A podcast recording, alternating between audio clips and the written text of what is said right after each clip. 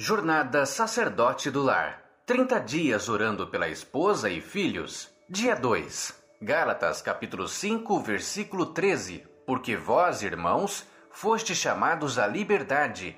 Não useis então da liberdade para dar ocasião à carne, mas servi-vos uns aos outros pelo amor. Que tal foi ontem o primeiro dia que você começou a abençoar e a encorajar sua esposa? Foi fácil ou foi difícil quando você teve que segurar a língua para não dizer nenhuma palavra negativa sobre ela? Esperamos que Deus te ajude a seguir em frente. Se não conseguiu fazer direito, não desanime, volte e comece tudo novamente. Com certeza sua esposa tem muitas atitudes a serem elogiadas se você de fato prestar atenção. Procure observar a forma em como sua esposa trata você e a sua família. Ela ajuda na casa de alguma forma? cuida e dá manutenção no que é preciso, conserta o que se estraga. Se for assim, compre algum objeto que ajude a realizar essas tarefas e coloque um grande laço.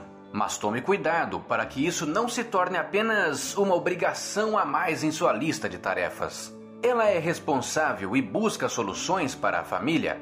É cortês com você? Quando você está doente, ela cuida de você de alguma maneira?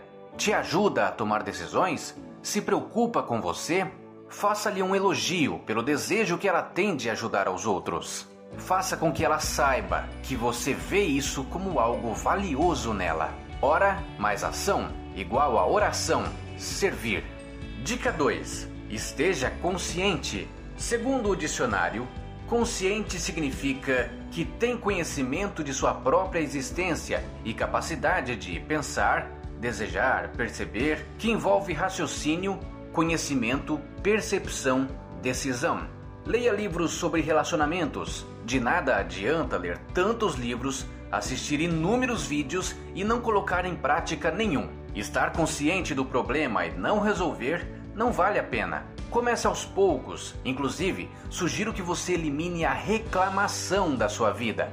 Isso já vai te ajudar a alcançar as outras dicas também. Esse exercício pode parecer impossível no começo, mas depois de concluído é gratificante. As três principais áreas da vida são espiritual, emocional e financeira. Cuide muito bem delas e todas as outras irão bem. Apresente seus planos a Deus, inclusive as três áreas da vida citadas anteriormente. Ore e leia a Bíblia todos os dias, independente da sua religião. Tenha fé.